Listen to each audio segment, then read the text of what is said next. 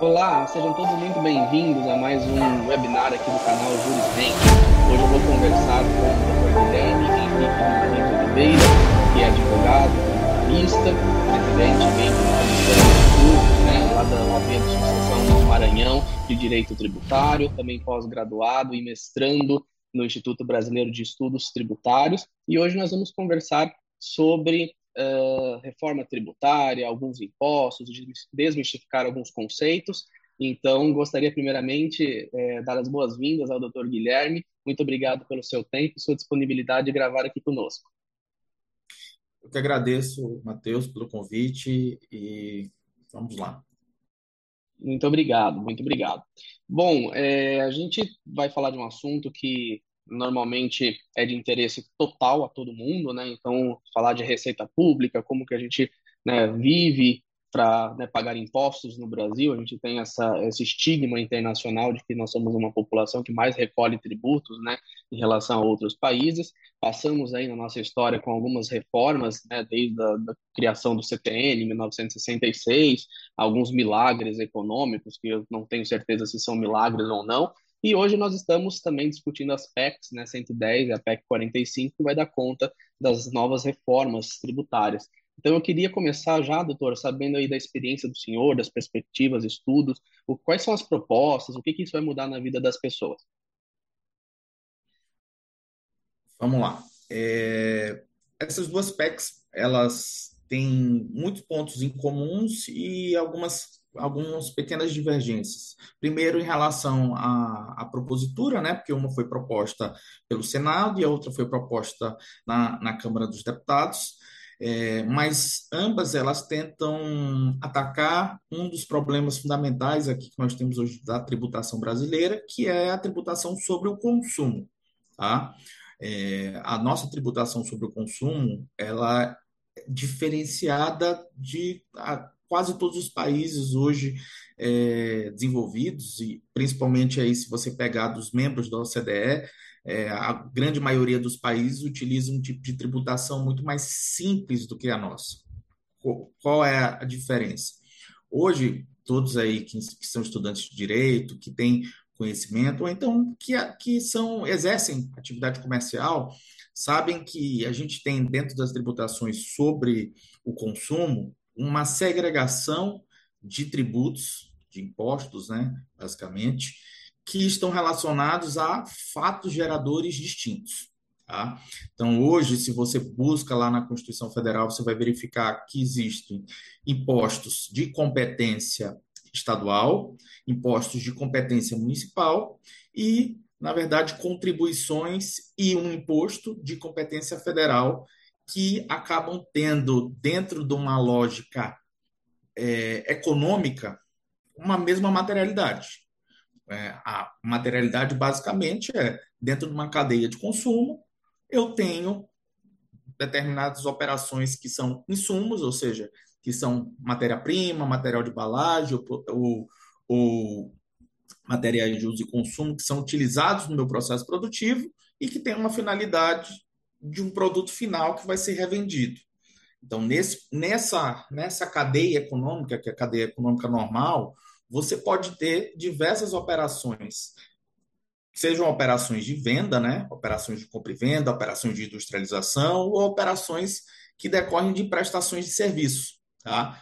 O Brasil, quando ele fez essa opção, ele fez uma opção segregando os fatos geradores por competência de entes federados. Então, é, diferentemente da lógica que é aplicada na economia, que é uma lógica bem mais simples, então, em que eu faria o oferecimento à tributação para um único ente, para uma única é, entidade que faria esse controle e arrecadação sobre aquilo que agrega a minha o meu, processo produtivo, o meu processo comercial, entre aquilo que eu compro e o que eu vendo, a margem de lucro, aquela diferença, né, aquela mais-valia ser oferecida à tributação. No Brasil se segregou isso por materialidades. Então, é, a gente, aqui no Brasil, tributaristas principalmente, ficam discutindo muito sobre é, se determinada operação ela tem natureza jurídica de uma operação de compra e venda, se é uma operação de prestação de serviços, se é, se enquadra uma operação de industrialização, porque, a depender da resposta, nós alteramos a materialidade, alteramos o ente competente para tributar e alteramos a carga tributária incidente. Então, veja a loucura que nós temos hoje é, dentro do Brasil. A gente, quando vai fazer qualquer tipo de operação de, de, de dentro de uma cadeia comercial, você vai ter esses inúmeros processos e esses processos eles acabam sendo de tributação é, segregada por entes. É, dentro de uma lógica aí globalizada, toda tributação de consumo normalmente ela é vinculada a um único imposto, né? A um imposto que normalmente é chamado de IVA, que é o imposto sobre o valor agregado, e ela tem a finalidade de basicamente fazer a tributação somente sobre aquilo que agrega dentro desse meu processo produtivo ou comercial. Então, se eu compro um produto por 100 e vendo por 200, basicamente eu só posso tributar a mais-valia, o 100, certo? Aqui no Brasil, como você tem essa segregação por fatos geradores, não necessariamente acaba acontecendo isso. Isso traz problemas é, de marginalidade é, econômica. Você cria distorções na economia que são distorções que não deveriam acontecer e que trazem é, problemas de competitividade. É, se você hoje, dentro do, do, dos países aí desenvolvidos, os países que estão no OCDE, a grande maioria, quando você vai discutir carga tributária, você vai discutir em relação à parte de tributação é, sobre a renda, né, basicamente as organizações em relação a isso. A tributação sobre o consumo ela acaba sendo mais simplificada porque eu só tenho um único ente, que é central, e tem a, a competência para poder fazer a tributação sobre todos esses valores. E depois fazer o repasse para os entes que, em tese, vão receber uma parcela dessa tributação. Essa é a lógica das duas propostas.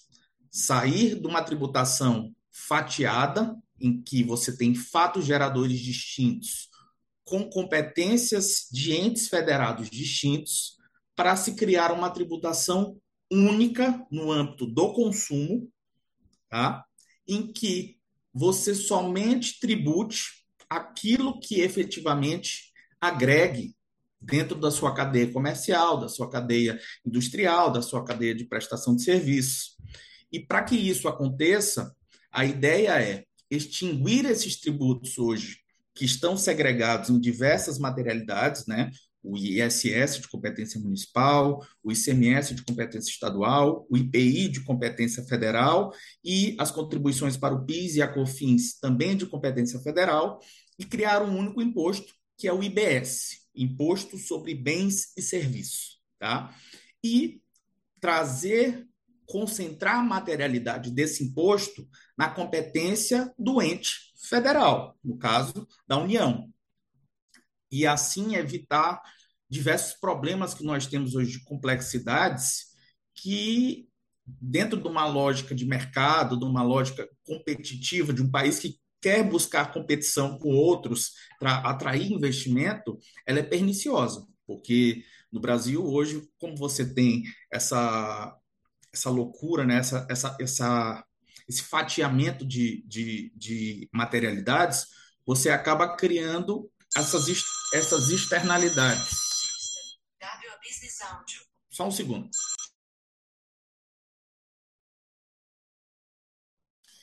Como é, eu estava falando, a, as diferentes materialidades em diferentes entes federados cria uma lógica perniciosa para a economia, para a questão de atração de investimentos, para a questão de você pensar num país numa ótica globalizada, em que a gente sabe que o seu país vizinho, por mais que você tenha um grande mercado consumidor como o Brasil tem, ele pode atrair investimentos por questões simples como complexidade da tributação. Então, a ideia é atacar esse problema principal dessa lógica de tributos é, que incidem basicamente sobre uma materialidade única, que é o quê? Dentro de uma cadeia produtiva, de uma cadeia de comércio, de uma cadeia de industrial, ou até de uma cadeia simples de prestação de serviços, e tributar tudo isso com um único ente. Então, imagine só, você tirar essa complexidade hoje que nós, como tributaristas, ficamos discutindo se determinada operação ela é uma operação de compra e venda, ou ela é uma operação de prestação de serviço, ou ela é uma operação financeira, uma locação, e basicamente tirar toda essa discussão para dizer assim, olha, basicamente a discussão que vai ficar aqui é saber quanto eu vou tributar.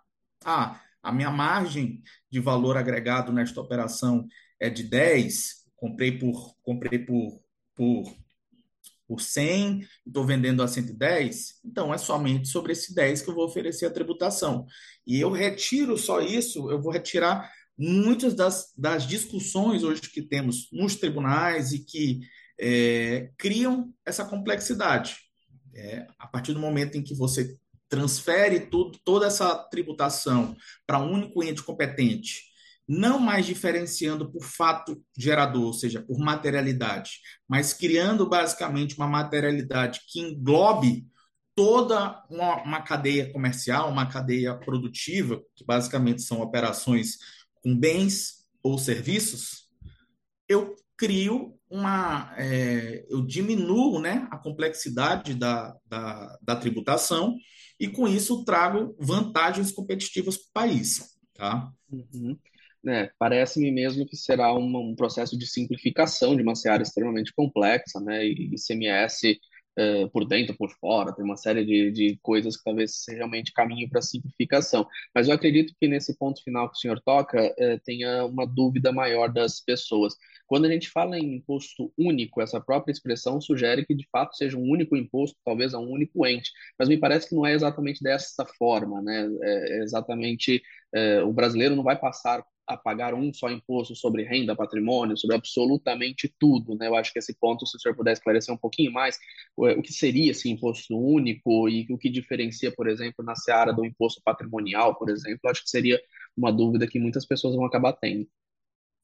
Tá, ok. É, em relação à questão do imposto único, como você colocou, é exatamente isso. Na verdade, quando se fala em imposto único, os que defendem um imposto único entendem que eu deveria ter um único imposto que englobasse toda a tributação que fosse para o Estado, que fosse para o erário público decorrente para fazer frente às suas atividades, né?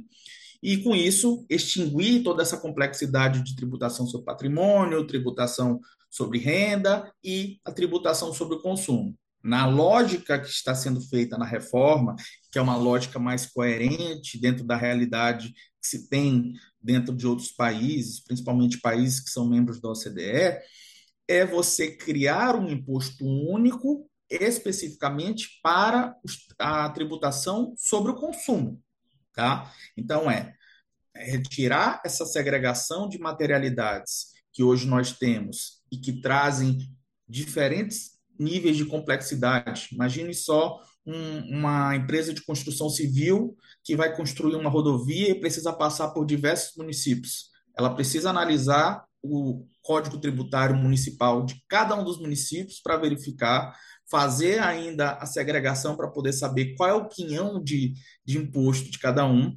Ainda tem o risco de, eventualmente, o Estado entender que ali tem algum tipo de operação que seria tributada pelo ICMS e fazer tudo isso dentro da sua operação diária.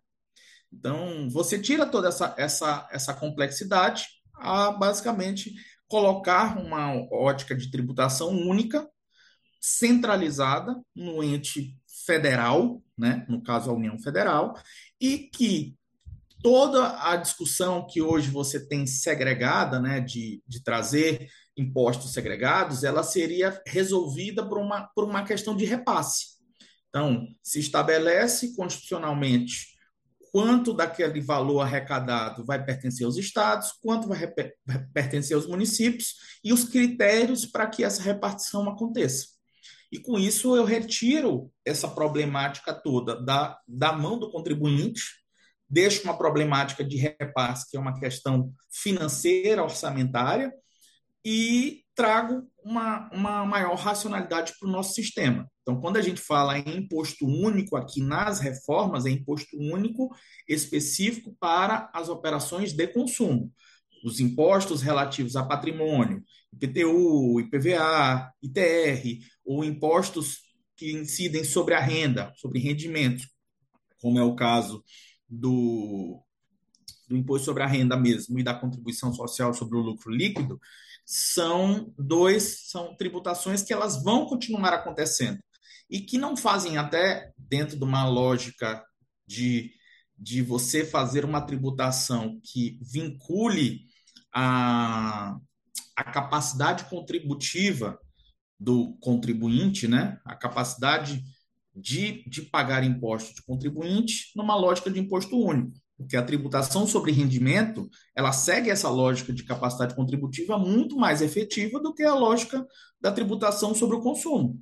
No consumo, eu posso ser um milionário, posso ser uma pessoa que estou na, na linha de, de, de pobreza e comprar o mesmo item de consumo tendo uma carga tributária igual, sendo que eu, como uma pessoa, às vezes, que tenha um, uma condição financeira maior, deveria, dentro de uma lógica de capacidade contributiva maior, poder contribuir com isso, ter uma tributação que fosse progressiva, ou seja, que alcançasse mais a sua renda. E para que isso aconteça, eu tenho que ter uma separação entre os tributos relativos a patrimônio e os tributos relativos a consumo.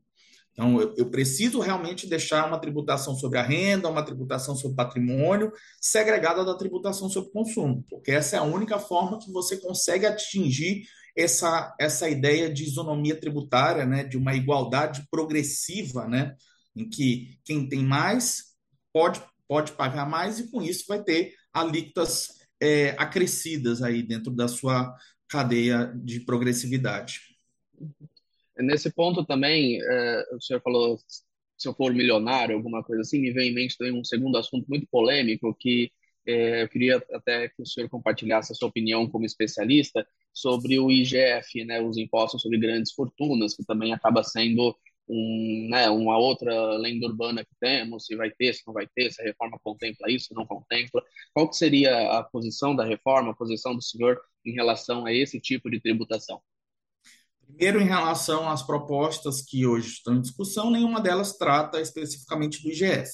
Tá? O IGF ele tem uma polêmica por trás que ela é uma polêmica, é, digamos assim, de praticabilidade da sua arrecadação. Primeiro, porque é, quando você vê nos jornais, vê às vezes políticos falando especificamente sobre, ah, porque eu tenho que criar o IGF, eu preciso fazer uma tributação específica nessa que eu tenho já competência constitucional, eles fazem uma, uma matemática que não leva em conta a racionalidade do mercado.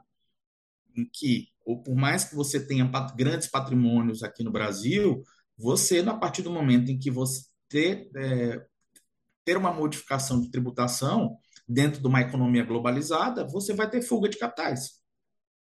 Os capitais vão para outro lugar. Isso é, isso é inevitável. É a racionalidade do ser humano.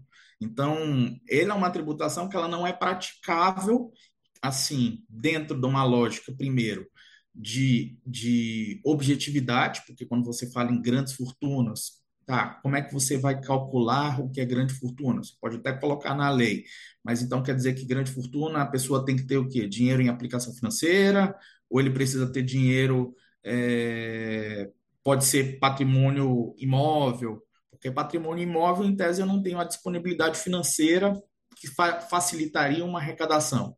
E aí, como é que eu poderia fazer esse tipo de cobrança? Ah, e os problemas de, de desvalorização de imóveis. Às vezes a pessoa tem uma fazenda que está com uma escritura pública lá, em cruzados, só que o valor dela de mercado é bem superior. Então, assim, existe uma lógica por trás que torna esse imposto impraticável no dia a dia. Que, assim, é, é muito esforço para se conseguir pouco resultado. Tá? Então, dentro da lógica aí do, nos outros países em que se tentou uma tributação sobre grandes fortunas, não estou falando de tributação sobre a renda progressiva, mas sobre grandes fortunas, você teve problemas de fuga de capitais. Tá?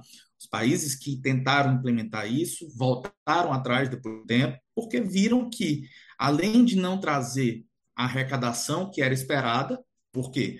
Porque a lógica, quando foi feito os cálculos, você faz o cálculo levando em conta uma situação estática. Olha, eu tenho tanto de patrimônio, tenho tanto de capitais aqui no país, então significa que eu vou ter tanto de arrecadação, mas não funciona assim.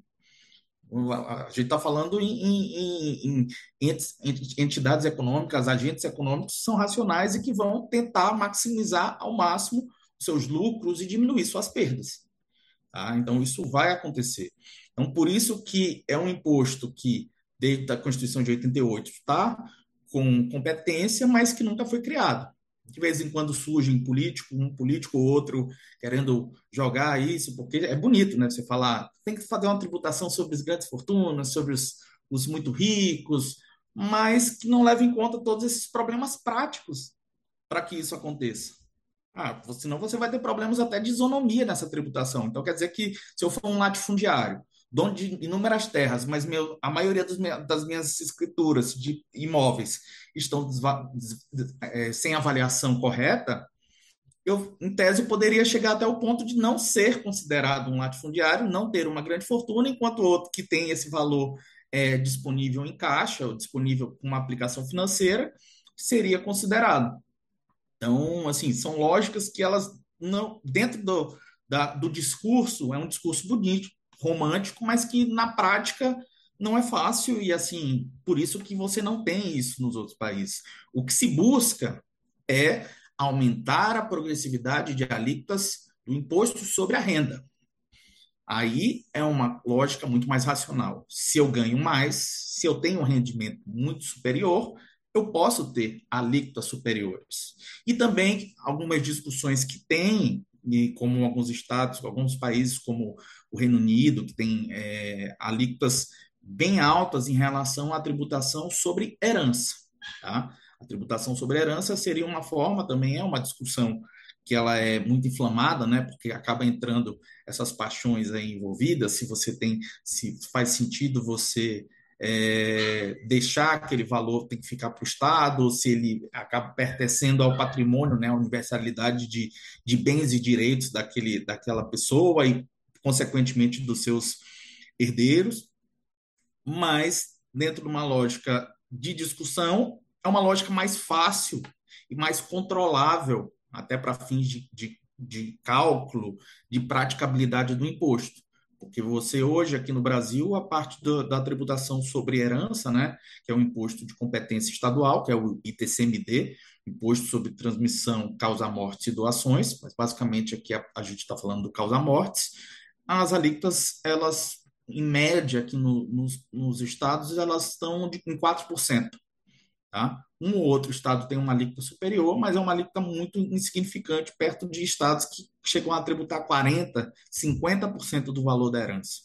Tá? Então, essa é uma discussão mais factível até dentro da praticabilidade. E a outra, do imposto sobre a renda mesmo, porque é o imposto em que você vai ter é, a, a, a facilidade né, e, a, e a praticabilidade já existente de uma apuração que já tem de muitos anos, em que você já tem uma, uma prática e uma base de dados bem mais avançada, e com isso fazer uma tributação sobre rendimentos, ou seja, não sobre patrimônio. Qual é a diferença da tributação do patrimônio para a tributação da renda? Patrimônio é estático. Patrimônio é aquilo que eu tenho. Eu posso ter 100 nesse mês, nesse ano, no final do ano ter prejuízo e eu vou decrescer meu patrimônio. Passo a ter 90 de patrimônio. Mesmo assim, essa tributação ela vai continuar acontecendo. A tributação sobre a renda, não. Ela tributa o que acresce o patrimônio. Então, se eu tenho 100 e no final do ano eu tenho um lucro, né, ou um, rendimento, se eu for pessoa física, de 50, meu patrimônio vai para 150. E aí, sobre esse acréscimo patrimonial, eu faço oferecimento da tributação. E as discussões que se têm relativas à progressividade nessa tributação, elas são mais equilibradas, porque é justo que você crie alíquotas maiores, né, majoradas, talvez, eu não sei, assim, existe uma discussão sobre um, um princípio na economia que é chamado curva de Pareto, em que você estabelece um nível ótimo de tributação, que é, um economista, né, ele fez essa, essa, esse estudo e que demonstra que, que, dentro de uma tendência é, macro, se você começa a aumentar a alíquota, ela chega a um ponto que é um nível ótimo. Depois, se você continua aumentando a alíquota, essa tendência de arrecadação ela tende a diminuir. Por quê? Porque você vai criando uma tributação tão é, escorchante que você cria uma informalidade. Criam pessoas que deixam de, de oferecer a tributação. Então, assim, a, a questão de estudos de quanto seria essa alíquota é um estudo muito mais para a economia do que um estudo para o direito, mas que levam em conta essa ideia de que quem tem rendimentos maiores tem a capacidade de oferecer mais para a sociedade, logo é, tem o dever né, de pagar com uma alíquota majorada. Hoje a gente tem uma alíquota máxima aí de 27,5%, que basicamente acaba pegando eh, desde do, da, daquela pessoa que, que está considerado na economia como classe média até um bilionário, alguém que tem um patrimônio muito elevado, independentemente da discussão de resultado. Tá? Não, excelente. Foi, foi assim uma aula muito produtiva. Eu queria muito agradecer, doutor Guilherme, pela sua explanação são assuntos assim que é, trazem muitas dúvidas, então o senhor conseguiu esclarecer com bastante clareza para todos nós, muito brilhantismo. Agradeço imensamente pelo seu tempo, pela sua participação. É, logo, pretendo que o senhor volte aqui para contar de fato se essas propostas foram alcançadas e, e se teve mais alguma diferença, mais alguma alteração nas PECs. Então, da nossa parte, muito, muito, muito obrigado pela sua participação e agradeço e deixo aí o espaço para o senhor é, caso queira né, arrematar o assunto ou alguma coisa assim. Não, eu, eu só queria agradecer pelo convite, pelo gentil convite seu, é, Natália, todos que, que estão envolvidos aí nesse projeto.